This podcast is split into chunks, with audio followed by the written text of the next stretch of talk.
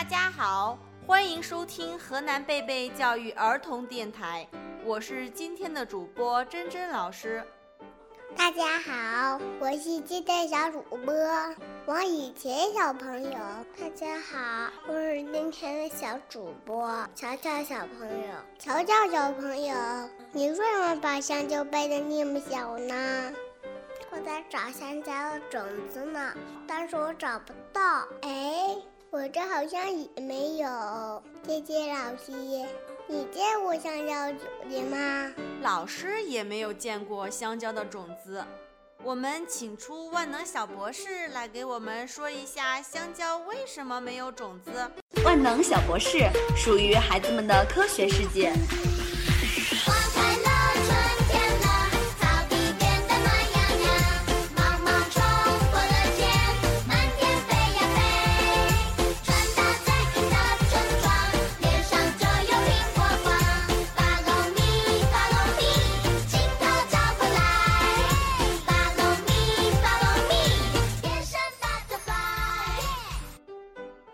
植物世界里，有花植物开花结果是一种自然规律。香蕉是有花植物的一种，当然也会开花结籽。为什么我们吃的香蕉没有籽呢？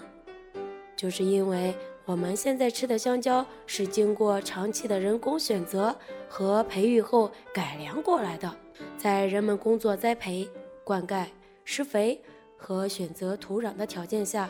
野香蕉朝人们希望的样子发展，改变了原来结硬种子的本性。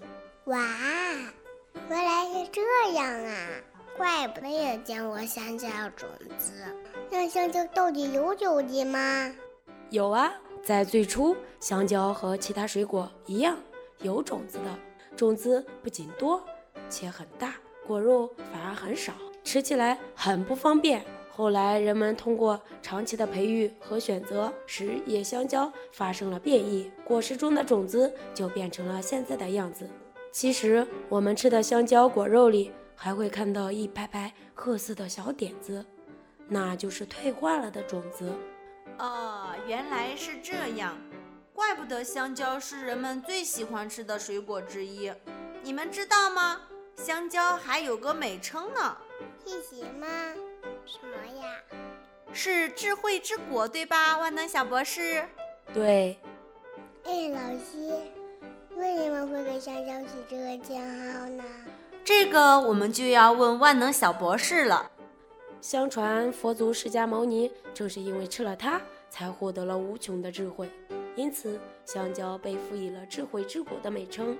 香蕉吃了还有什么好处的呀？香蕉的好处可多了。很多妈妈喜欢在孩子便秘时给孩子吃香蕉，这也绝对正确。营养师说，香蕉内含丰富的可溶性纤维，也就是果胶，可帮助消化、调整肠胃机能，而且香蕉还能快速的补充体力。有一些运动员就喜欢在比赛之前吃点香蕉，有助于临场表现。不过有好处就会有坏处。香蕉属于凉性食物，性质偏寒，胃痛腹凉、脾胃虚寒的人应少吃。小朋友们听见了吗？香蕉虽然好吃，但是可不能多吃哦。是这样啊，那一天小吃点就行啦。对对，一天少吃一点。妈妈说：“任何东西不能吃的太多。”我是今天的主播珍珍老师，我是今天的小主播淘淘小朋友，我一今的小主播王以前小朋友，我是万能小博士，我们下期见，再见。Just for you.